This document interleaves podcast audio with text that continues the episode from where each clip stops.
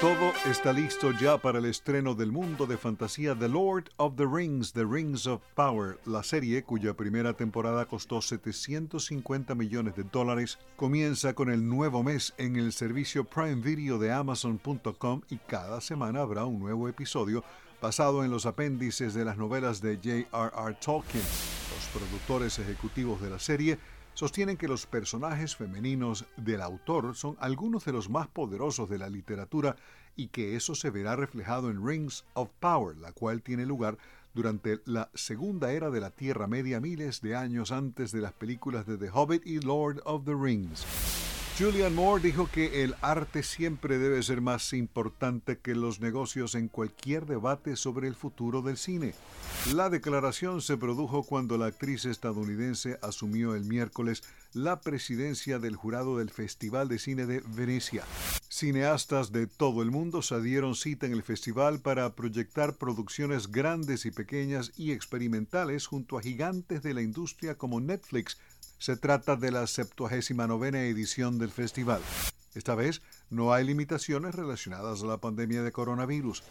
Empresas productoras esperan que el Festival de Venecia de este año contribuya a que el público regrese masivamente a las salas de cine. El viernes 2 de septiembre se estrena en los cines Honk for Jesus, Save Your Soul, una comedia sobre un pastor y su esposa que tratan de recuperar seguidores después de un escándalo. Sterling K. Brown y Regina Hall son los actores principales. La directora Adama Evo dijo que la película se inspiró en su propia experiencia de vivir y crecer en la cultura de las mega iglesias bautistas del sur estadounidense. La película, producida por Monkey Pop Productions de Jordan Peele y Daniel Kaluuya a través de su productora 59%, también se estrenará en el servicio de streaming Paramount Plus el viernes.